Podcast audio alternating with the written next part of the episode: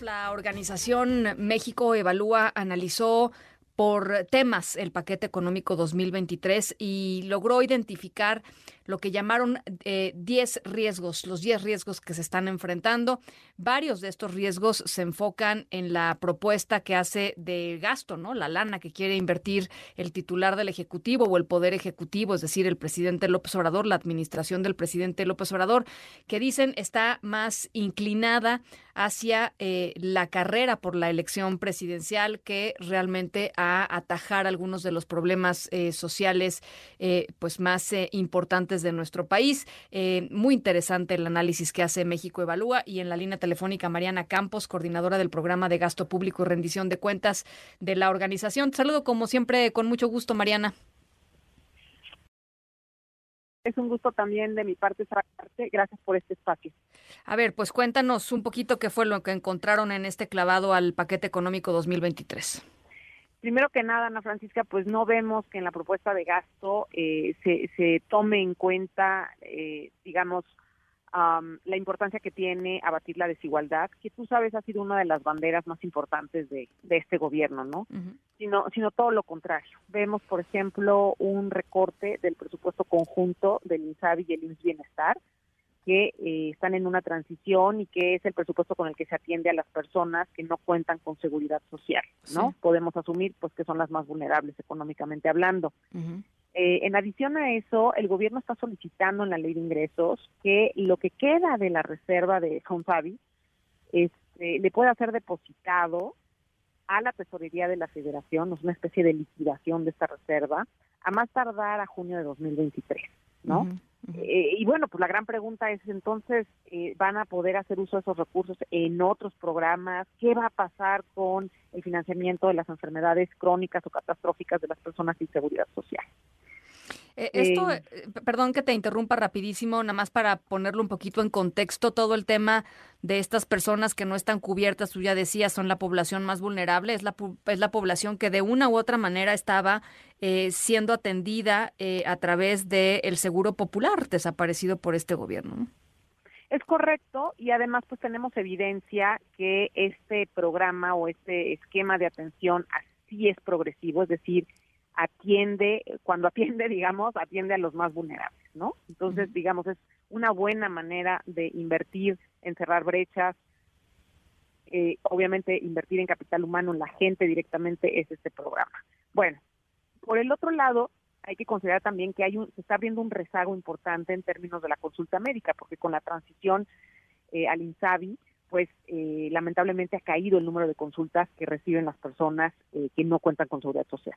Entonces, si uno compara lo que reciben en consultas los que sí tienen seguridad social versus los que no, pues la brecha se está abriendo, lo cual es una ironía pues en un gobierno que busca atender la desigualdad. Eh, encontramos también que los sistemas de cuidados están, digamos, no atendidos o se ha deteriorado su presupuesto en el caso obviamente del, programa que sustituyó a las estancias infantiles, pues trae todavía un recorte de alrededor de 50% en relación a lo que tuvo históricamente este programa. Eh, además de que el presupuesto para las guarderías del IMSS y del ISTE pues está estancado.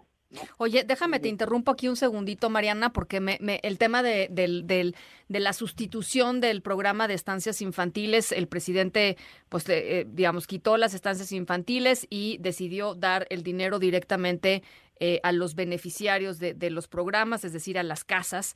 Eh, y ahí eh, nada más te quisiera preguntar un poco desviándonos del tema, si hay ya forma de saber o de evaluar pues qué es lo qué es, qué es lo que está pasando con estas personas, en qué se están gastando el dinero estas personas, o si no tenemos ni la menor idea de lo que está sucediendo, ¿por qué no nos platicas un poquito eso? Bueno, realmente no tenemos muchas expectativas de este programa porque, eh, digamos, esa transferencia, además de que se ha recortado el presupuesto, ha caído el número de niños o, madres que reciben este apoyo, eh, la realidad es que, pues, en una localidad rural, remota, no existe esta oferta de servicios, ¿no? Entonces, aunque te den tu transferencia, lamentablemente, pues, no, no va a ser para realmente llevar a tu hijo, a tu pequeño, a un lugar seguro, a un lugar que le garantice cierto desarrollo. Simplemente, pues, a lo mejor lo ocuparás en pagarle a alguna persona que te haga de pronto el favor. Entonces, eh, yo creo que ahí tenemos, eh, va a haber resultados, es que todavía no están documentados, pero va a haber resultados, yo creo que no muy positivos en ese sentido. Si es que los podemos, si es que los podemos este, e, evaluar, o sea, yo mi, mi, mi punto es probablemente sea una caja negra de la cual no sepamos nunca nada, ¿no? Totalmente, totalmente. Y yo creo que además vamos a encontrar quizás lo que estamos viendo, por ejemplo, en el programa de adultos mayores, que como no están focalizados, no obedecen a un diseño, no a un propósito específico, no se entregan condicionados, ¿qué es lo que encontramos? Pues que como son programas luego universales, no necesariamente le llegan a los más vulnerables. a lo mejor vas a encontrar que lo reciben familias muy urbanas, que a lo mejor tienen otras opciones. Pero, eh, pues muchos de estos programas se crearon precisamente para las personas que no cuentan con un esquema de seguridad social formal. Sí, claro. Eh, hay que decir que el programa de adultos mayores es impresionante el crecimiento que ha tenido en relación a lo que había en 2018, eh, más de 600% ha incrementado. Es muy impresionante la cantidad de recursos que ha concentrado y esa concentración se ha llevado a cabo gracias precisamente al recorte de estancias infantiles y de otros muchos programas que atendían problemas relevantes del desarrollo social. Esta eh, que, además, perdón, te, interrumpo nuevamente aquí, el, el programa de adultos mayores es un programa universal, es un programa que no se da, digamos, se da a cualquier mexicano o mexicana que cumpla eh, más de, de, 65 años, independientemente de si lo necesita o no. Eh, y, ahí hay un tema importantísimo, ¿no? Porque habrá gente que lo reciba que no tiene la necesidad de hacerlo, eh, otros muchos sí, y qué bueno que se les pueda dar ese apoyo. Pero, pero pues tendría que haber aquí una especie de evaluación. los recursos no son este, infinitos, Mariana.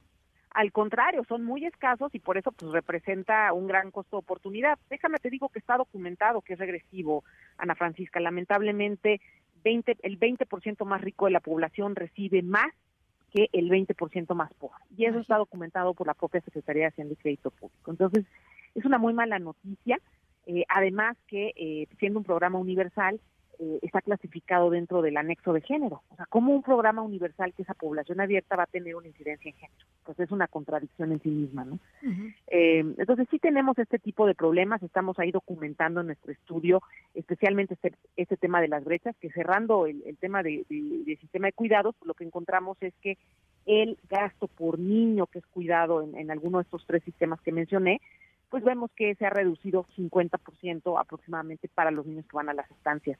Entonces, pues definitivamente eh, nacer en la familia equivocada o en la familia que no tiene seguridad social es una gran desventaja en México y eh, la brecha es enorme eh, versus los infantes que van a las guarderías del Insoliste, ¿no? Entonces, no estamos realmente enfocando el presupuesto como se debería, en mi opinión. ¿Por qué, por qué dicen, por, qué, por qué sostienen que es un presupuesto que está pensado en apuntalar, digamos, la posición del gobierno federal rumbo a las elecciones del 2023, Estado de México y Coahuila, y eventualmente 2024, Mariana? Pues mira, yo creo que en parte eh, porque definitivamente los los eh, programas que le llamamos consentidos del presidente como adultos mayores y otros que están son universales que no eh, tienen que cuidar los requisitos de a quien se entrega porque se entrega pues tienen aumentos muy relevantes y entonces eso te permite gastar rápido y te, permite mantener clientelas, esa es la verdad. Además, es un, es un proyecto que eh, tiene bastante opacidad, una opacidad que ya existía en otros gobiernos, pero que aquí eh, hemos visto cómo ha aumentado, de que, por ejemplo, no se explica la distribución geográfica, es decir, en dónde se van a entregar esos recursos de estos programas, ¿no? cuando sabemos muy bien, a partir de la información del INEGI y de los propios padrones de beneficiarios, pues dónde habitan esas personas, no tendría por qué ser oculto, ¿no? Entonces, se van creando pues áreas de discrecionalidad, ¿no? Y de riesgos importantes. Eh, tenemos además, pues bueno, eh, también dinero invertido en, o, se piensa invertir, obviamente, en los proyectos eh, consentidos del presidente en términos de infraestructura, ¿no? Lo que es el tren Maya, lo que es la refinería, pues se van a llevar muy importantes recursos. Entonces, la inversión va a estar concentrada en estos estados que, bueno, pues siempre han seguido al presidente desde que era un candidato, eh, eh, donde se van a edificar estos proyectos, hay, hay las importantes, ¿no? Y se descuidan otras áreas eh, que, nos preocupan, eh, nos preocupan los verdaderos programas de, de, igualdad de género, como los refugios de mujeres violentadas también, ¿no? Entonces, esos no, no llevan una mejora. Bueno, pues ahí está importante esta radiografía que hacen eh, y, poner pues las cosas eh, como son, ¿no? Eh, lo decía yo al inicio de la entrevista, Mariana, donde se pone el dinero, se, ponen las prioridades y, ahí está más claro que, que, el agua. Gracias por lo pronto y estamos en comunicación. Muchas gracias, Ana Francisca. Buenas tardes a todo el auditorio. Un abrazo.